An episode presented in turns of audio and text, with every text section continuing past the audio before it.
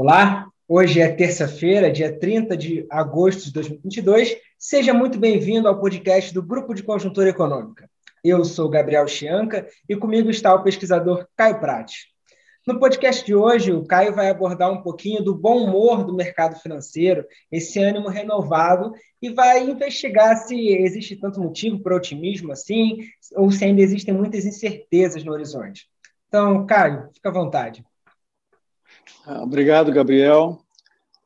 Bom, é, nas últimas semanas, é, diria que aí da segunda quinzena, de meados de julho para cá, é, houve uma melhora relevante no comportamento dos ativos financeiros no Brasil, assim, de um modo geral.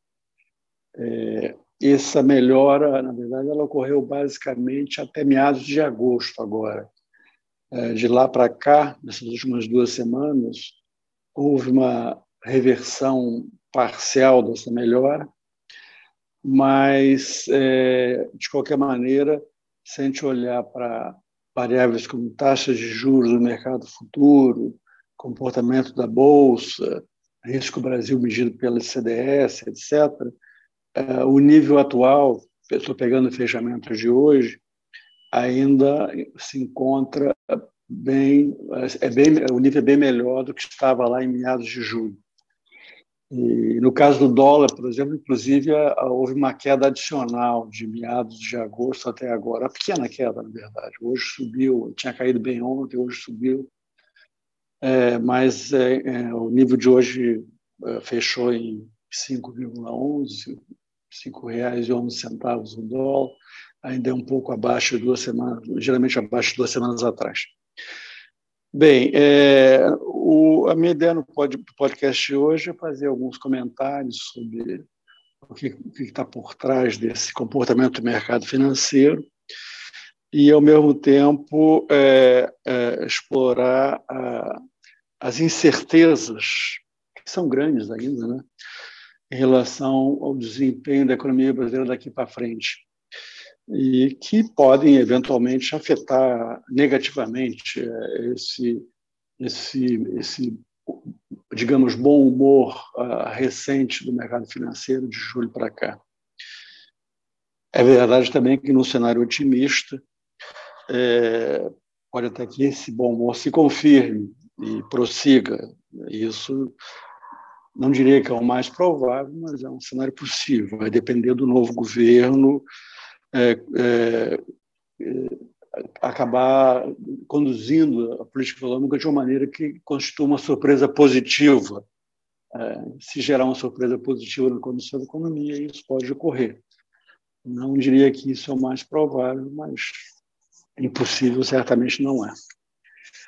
Bem, eu vou começar rapidamente é, dando alguns indicadores do que eu estou chamando dessa melhora de humor do mercado financeiro, nesse período de julho para cá. É, o primeiro indicador é a taxa de câmbio, ela chegou a 5,50, a votação do, do dólar chegou a 5,50 é, ali em 22 de julho, hoje fechou em 5,11. A bolsa tinha caído aí por uma faixa de meados de julho estava ali por 96 mil pontos, hoje fechou em 110 mil pontos, já andou até acima disso, 113, perto de 114, algum tempo atrás, mas eh, hoje teve uma queda, está em 110 mil, é, de qualquer maneira, um nível ainda bem superior aos 96 mil de meados de julho. É, as taxas de juros do mercado futuro tiveram uma queda relativamente expressiva também nesse período, de julho para cá, em todos os prazos. É, a curva toda de juros é, refletiu essa queda da, da, taxa de juros.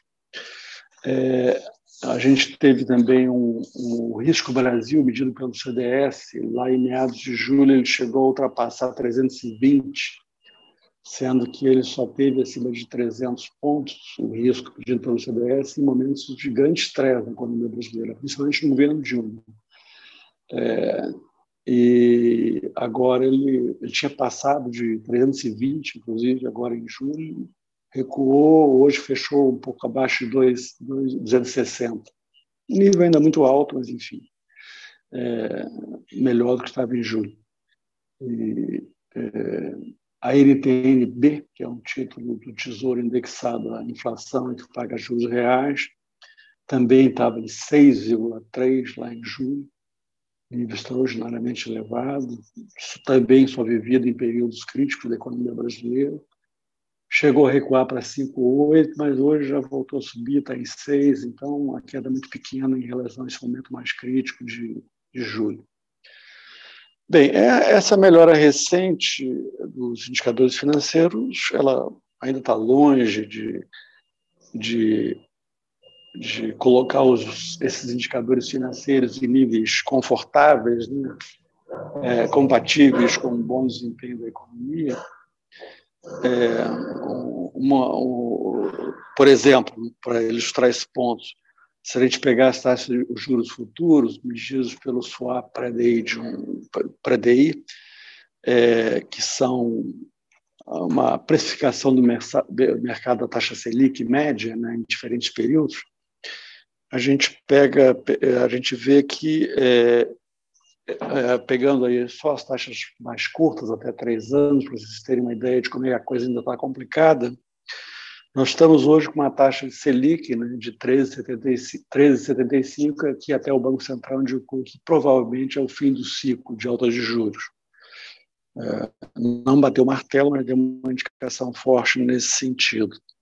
Se a gente pegar a taxa de dois anos, uma taxa de, média de hoje a dois anos, é uma taxa de Selic, o que está precificado na, na, nos contratos swap pré-DI, é uma, uma Selic média de 12,5%.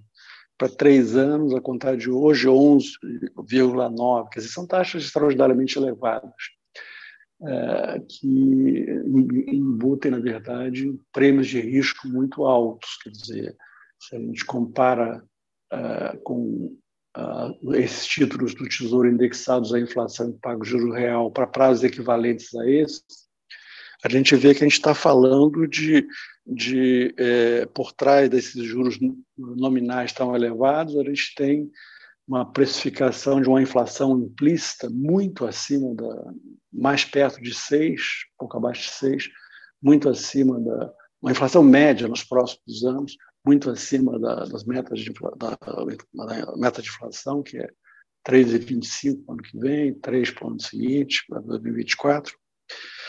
Então, e juros reais muito altos. Então, desdobrando essas taxas uh, de juros futuros para os próximos anos, as taxas pré-fixadas, desdobrando, decompondo né, em juros reais e inflação implícita, a gente vê que elas estão precificando inflações muito acima da meta e juros reais muitíssimo acima do que se chama taxa, do que se considera taxa neutra de juros no Brasil.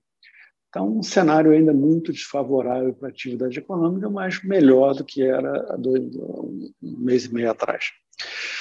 É, então, esse é o quadro. É, de qualquer maneira, não é irrelevante a gente pensar um pouco sobre o que está acontecendo, essa melhora na margem, para onde podemos ir. Eu diria que um fator decisivo para essa melhora recente está no, no comportamento do cenário externo. Na verdade, a gente tem sido muito sensível no Brasil, os emergentes de modo geral, é, em particular a uma coisa, a percepção dos investidores sobre é, o grau de aperto que será requerido da política monetária nos Estados Unidos para derrubar a inflação lá. Essa tem sido a variável mais importante de todas mundo. esse período que eu me referi no final de julho até meados de agosto, que foi um período de baixa, de menor aversão ao risco, favoreceu muito nossos preços nossos ativos tudo mais, financeiros, foi exatamente um período de otimismo em relação à ideia de um aperto monetário mais suave no Fed, eh, nos Estados Unidos, o que no jargão do mercado financeiro se chama de uma política monetária dovish. É, no, caso, mas esse, é, para mostrar como isso, essa variável é sensível, né, é, como ela influi no mundo e entre os emergentes, é, na segunda quinzena, nas últimas duas semanas, a coisa começou a mudar, porque o Fed começou a mostrar muito mais preocupação com a inflação do que vinha mostrando até então. Isso culminou na sexta-feira, agora, com o discurso, o pronunciamento do presidente do FED, né, o, o Powell, no, no simpósio de Jackson Hole, e ele reforçou muito essa linha de endurecimento da política monetária nos Estados Unidos, o que derrubou as bolsas lá, desde meados de agosto para cá, houve uma forte queda das bolsas dos Estados Unidos. E, no nosso caso, significou uma reversão parcial, moderada da melhora que tinha ocorrido até meados de agosto, mas, não, como eu disse no início, não anulou os ganhos que a gente teve em relação à situação que a gente estava lá atrás, em, em meados de julho. É, além do cenário externo, né, é, é, essa percepção, essa oscilação em função da percepção do aperto maior ou menor do política monetária nos Estados Unidos, tem seus reflexos no mundo dos emergentes, além do cenário externo, essa, essa melhora recente do mercado financeiro também teve muito a ver com fatores domésticos. É, destacaria principalmente é, a sinalização pelo Banco Central de um possível fim do ciclo de, de elevação da Selic, ficaria em 13,75, foi o último aumento dado, é, é, e isso favoreceu imediatamente a, tornou a, a investimentos em renda fixa, na bolsa, em particular uma entrada relevante de investidores estrangeiros para a renda fixa e para a bolsa no Brasil a partir da sinalização do Banco Central de, de um possível fim do ciclo de alta de juros. Outro fator importante que favoreceu esse ambiente um pouco mais distensionado no Brasil nesse período foi a queda da inflação, as, as projeções de uma inflação menor em 2022, a faixa aí mais próxima de 6,5%, provavelmente, é, o que, na verdade, é, é um resultado ainda complicado para se analisar, porque ele é muito, quase exclusivamente apoiado numa, numa deflação de preços administrados. É, as projeções dos analistas para os preços, para os demais preços na economia continuam muito negativas para esse ano. Então, a gente deve ter, se se confirmar esse 6,5 desse ano, um quadro em que o, os núcleos de inflação vão estar muito acima desse 6,5, mais provavelmente entre 9 e 10. Uh, serviços, a inflação de serviços provavelmente vai estar muito alta também, aí, ao redor de 9, é o que se espera. Então, é uma deflação, uma redução da inflação muito puxada por um conjunto específico de preços, sobre, os quais o governo atuou. Ainda assim, ela teve um impacto positivo nas expectativas.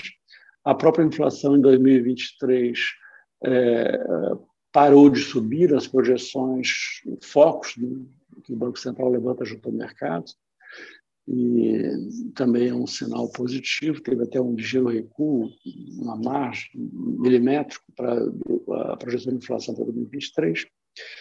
Então, é, essas coisas, essas, esses aspectos domésticos também contribuíram para esse, essa melhora do humor aí no mercado financeiro. Ah, agora, um ponto, um ponto, de certo modo, intrigante é o fato de que essa melhora no mercado financeiro está se dando num contexto de proximidade cada vez maior da eleição presidencial e de uma situação fiscal para 2023 extremamente delicada, extremamente preocupante. Ela é, é intrigante que tenha havido essa melhora com esses dois eventos, né? uma eleição chegando, estamos às vésperas da eleição presidencial e um quadro fiscal muitíssimo complicado para o ano que vem. Em relação à eleição, é, sempre tem se dito ao longo desse ano, e aí continua se dizendo né, que a eleição seria um momento, provavelmente, de estresse no mercado financeiro, pelas incertezas que gera em relação à condução da política econômica, pelo próximo presidente e tudo mais. Mas o fato é que, até aqui, as coisas não estão se passando bem assim. Pode ser que isso ainda aconteça. Na verdade, a campanha para valer começou só agora, né? com aquelas entrevistas no Jornal Nacional, com, semana passada, com o debate dos, dos candidatos na, na Band no domingo. Mas eu, a minha impressão é que é, é, não, a minha impressão é que dessa vez a eleição não provocará tanto estresse assim no mercado financeiro. Cara, Quer dizer, eu acho que nesse diga. sentido da eleição, é, a percepção uhum. que eu tenho é que de alguma forma, apesar das propostas econômicas ainda não estarem claras, é, o cenário de dois, dois é, possíveis presidentes disputando essa eleição já há vários meses foi, de certa forma, precificando dentro do mercado a vitória dos dois, então, ou até mesmo a vitória do, de quem lidera as pesquisas hoje. Então, de certa forma, uhum. isso já está precificado, e o que pode vir a acontecer é se passar do processo eleitoral tiver uma surpresa na condução da política econômica. Mas, se for nesse caminho, o mercado já precificou e não, não teremos grandes turbulências à frente, é claro, partindo do princípio de que o próprio processo da eleição, o processo democrático em si, vai ser respeitado em sua plenitude. É, eu concordo com você, Gabriel. Acho que é isso mesmo. Eu acho que o que o mercado está um pouco dizendo é que é, é, ele, não, ele não está dando muita importância à eleição em si, ou seja, como se não fizesse lá grande diferença se vai ser Lula ou Bolsonaro. É, a preocupação maior está deslocada para frente na verdade, como ser um pouco como você sugeriu. A preocupação vai estar mais. Eu acho que o mercado a tendência é ficar em compasso de espera e, portanto, não haver esse estresse nesse mês agora de setembro de eleição e em outubro se tiver segundo turno. É, é, um pouco a tendência é mais um compasso de espera em relação ao que virá de política econômica, em particular em relação à questão fiscal, que é a, a questão mais sensível e mais imediata da política econômica a ser enfrentado, é, é isso que pode afetar para o bem ou para o mal os mercados. Sentido, é, eu acho que é isso que vai ser o momento que o mercado vai estar refletindo para o bem ou para o mal, como eu disse, ou seja, é, eventualmente melhorando se houver uma surpresa positiva ou piorando se houver uma decepção, um, encaminhamento da questão fiscal particular. Mas eu acho que isso vai ficar para depois. Eu acho que o estresse na eleição não me parece nesse setembro, eventualmente outubro do segundo turno, não parece que é um cenário que vai ocorrer. Eu acho que a tendência é não ser muito diferente do que a gente está vendo hoje, é, o comportamento do, do mercado financeiro. Né? Então, eu concordaria com você sobre isso, sim. É, em relação à questão que aí vai, vai afetar o mercado de fato, que é a questão fiscal e como será enfrentada, eu acho que aí, eu, às vezes, me dá a impressão que o mercado está um pouco subestimando a dificuldade de, seja quem for o presidente, de encontrar boas soluções para a questão fiscal. Eu acho que a gente vai ter uma situação fiscal onde já é um dado, né? até já estimativas, o IBRE divulgou um estudo interessante do, do Manuel Pires, do Braulio Borges, fazendo algumas estimativas sobre o tamanho da bomba fiscal para o ano que vem. Né? É, é, é, a gente pode discordar de um ou outro, fazer algum reparo ou outro número, mas a essência do que eles estão dizendo, eu concordo, ou seja, a gente está em uma situação fiscal que caminha para uma piora do resultado primário muito significativa. É, é, já há, inclusive, a, ideias, eu acho que está virando quase que um consenso sobre a maneira de lidar com isso. É, é o, o Pércio, eu tenho um, um, o Pércio Arida e mais, um, mais cinco, o Bernardo Api, que é uma pessoa que foi do primeiro governo Lula, Bernardo Api, né? é, é, estão fazendo uma proposta de um waiver, né? de uma licença para o ano que vem uma, um waiver fiscal, uma licença para que se tenha um, uma, uma, um, o ano que vem seja uma espécie de ano de transição, onde as regras fiscais seriam afrouxadas. O que quer dizer poder gastar acima do teto, poder ter um déficit primário acima do que tá, vai ser previsto na lei orçamentária desse ano, para o ano que vem, algo desse tipo em, uh, ao mesmo tempo que se, se, apresentaria, não seria só um waiver, seria um waiver acompanhado de uma proposta elaborada no ano que vem de um novo arcabouço fiscal em substituição, ao teto, tal como havia, quer dizer, o rígido, a rígida controle do gasto, pela a correção do gasto pela, pela inflação, pura e simplesmente, que eu acho que é uma coisa que é, vai, é, simplesmente foi enterrada com, uh, nesses últimos anos e finalmente nesse, nesse ano pelo governo Bolsonaro. Então, o teto foi completamente viabilizado, na minha opinião, com o formato que ele tinha. É, então, a gente tem essa. É, é, é o que eu estou falando de subestimar a dificuldade disso é o seguinte: é que é, é, se a gente pensar na, no ajuste fiscal que vai ser necessário, o, o a, a primeiro ponto é que a gente tem que ter um arcabouço fiscal a função do arcabouço fiscal é essencialmente transmitir confiança num ajuste que será feito de forma gradual. Essa é a função do arcabouço fiscal. É, com isso, acalmar o mercado financeiro, os investidores, manter o, o câmbio, os juros futuros, tudo mais, o risco Brasil, essas variáveis bem comportadas, uh, pela confiança que o arcabouço fiscal gerará num ajuste gradual, terá que ser necessariamente gradual. É, a dificuldade aí é a seguinte: é, se a gente, uh, eu não vou entrar em maior detalhe, a gente pode retomar em outros podcasts, mas imagino que dificilmente o superávit primário requerido para lá na frente estabilizar a dívida pública seja inferior a 2% do PIB, com os dados que se tem hoje. Superávit. E a gente vai ter um déficit grande o ano que vem, muito provavelmente. A gente vai vai estar migrando desses bons resultados fiscais de 2021 e 2022, que foram fatores que eu já discuti em outro momento, não vou retomar isso, é, mas a gente vai estar migrando para foram dois anos de controle, de, controle de redução da dívida pública no ano passado, de é, redução, grande redução ano passado, pequena redução esse, esse, esse ano, segundo as projeções mais recentes, e isso, pequeno superávit primário do, do, setor público consolidado. É, a gente vai migrar para uma situação muito diferente. Déficit primário, que pode não ser pequeno, tudo indica que não será tão pequeno assim, e, e, e, uma taxa de juros incidindo sobre a dívida pela primeira vez nesses últimos três anos, de 2021 para cá, bem acima do crescimento do PIB nominal, taxa de juros nominal incidente sobre a dívida. Vai ser a primeira vez que isso vai ocorrer.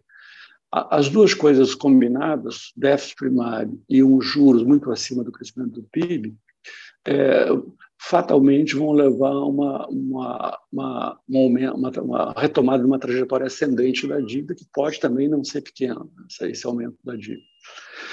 É, isso significa tudo o seguinte, aí eu vou chegar no ponto da dificuldade que às vezes me parece subestimada é, é, transitado um déficit primário para um superávit primário, digamos, da ordem de 2% do PIB, é, é, significa uma combinação de, de, de, redução do gasto público em percentual do PIB é, e aumento da arrecadação em percentual do PIB.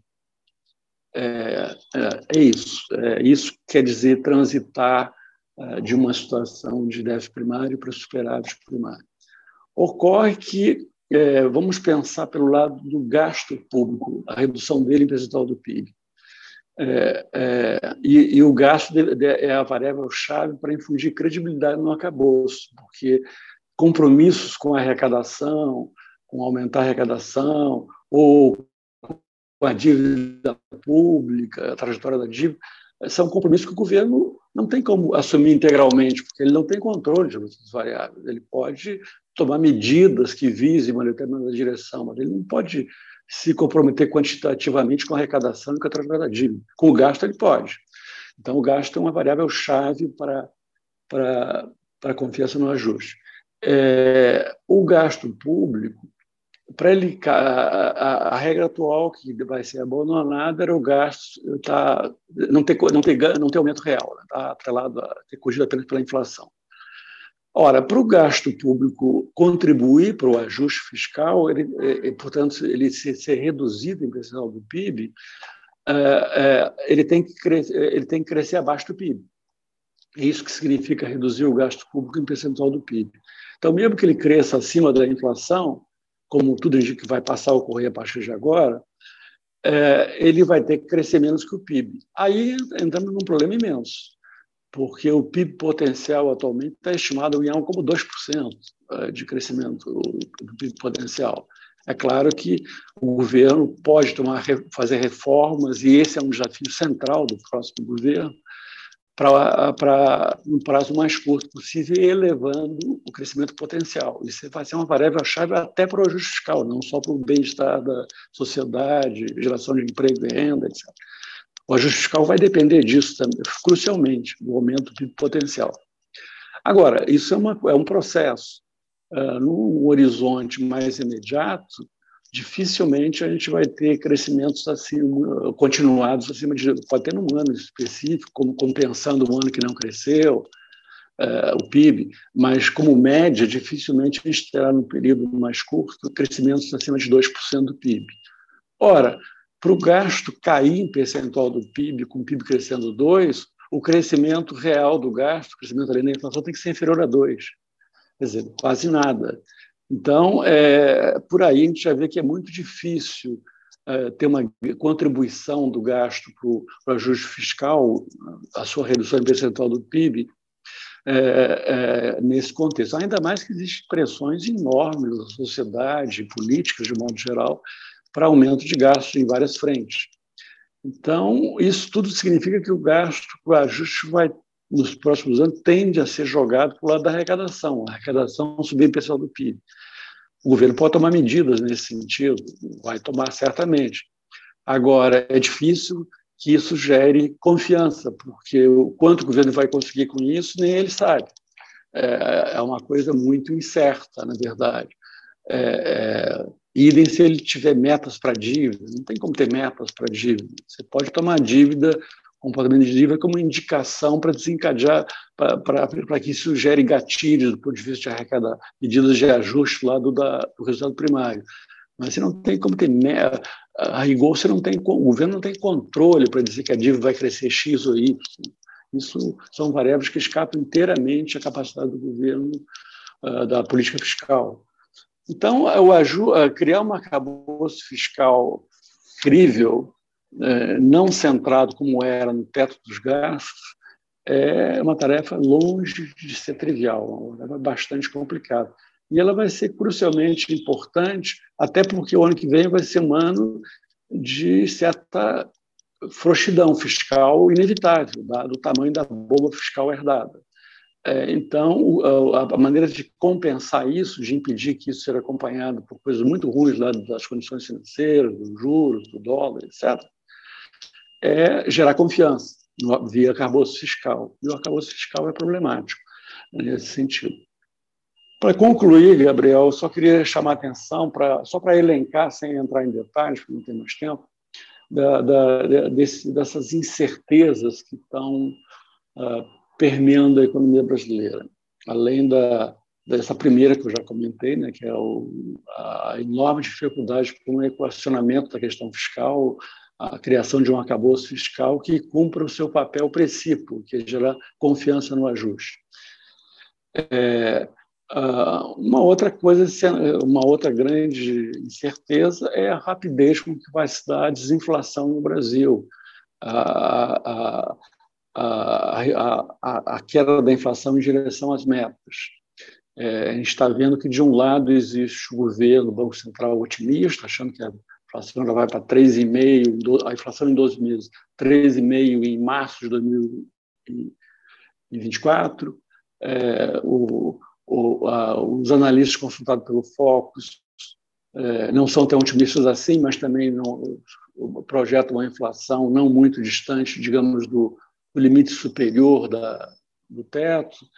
É, por outro lado, a inflação implícita nos contratos financeiros que envolve prêmios de risco, não é só uma, não é que seja uma projeção estrito senso do mercado, é, sugere uma coisa muito pior que isso nos próximos anos. Sugere, o que quer dizer uma falta de confiança que a desinflação será tão rápida e tão uh, como os analistas estão projetando e, muito, e, o Banco Central, em particular, está projetando. O problema todo disso é que se a desinflação for lenta e, via, e isso vai significar juros altos por muito tempo, mais lentos do que está sendo precificado, sendo imaginado, isso vai trazer enormes problemas. Não só isso vai vir acompanhado de vai, vai gerar uma combinação de inflação alta, juros muito altos e virtual estagnação da economia, como vai ter um impacto muito ruim, provavelmente devastador na questão fiscal. Você imagina juros altos e crescimento próximo de zero. Qual é o impacto na trajetória da dívida pública? É, é um, um, cenário de descontrole, na verdade, fiscal. Finalmente, uma coisa que aí não tem tempo para falar mesmo, é o cenário externo. O cenário externo continua de muito risco. Na hipótese de haver um aperto monetário nos Estados Unidos maior do que está sendo precificado, isso vai ter efeitos muito negativos nas economias no mundo como a brasileira.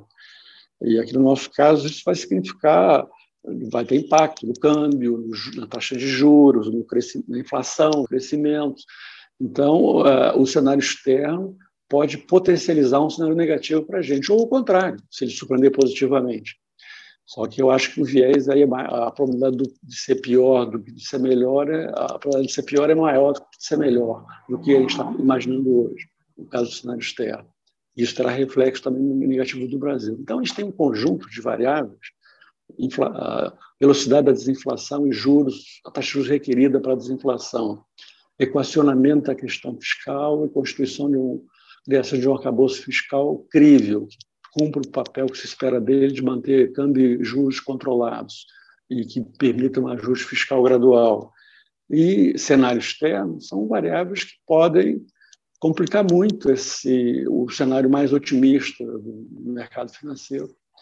É, falando isso também, só para encerrar mesmo, que tem, tem analistas achando que não é, não é impossível, mas eu acho difícil imaginar que isso seja mais provável que pode haver uma surpresa tão forte positiva com o novo governo que haja uma queda rápida, uma melhora muito mais rápida que está se imaginando das condições financeiras, do mercado financeiro de modo geral, e que é, eu vi um, eu vi um, um analista dando uma entrevista no Valor, um, um gestor de um fundo, pelo que eu entendi, ligado ao Bradesco, achando que é entre 65% e 75% a chance de uma surpresa positiva que faça a bolsa subir muito no Brasil depois da eleição e as condições financeiras melhorem muito mais rapidez do que você está imaginando. Tomara, mas eu tenho dificuldade, à luz dessas incertezas todas, de achar que são mais prováveis.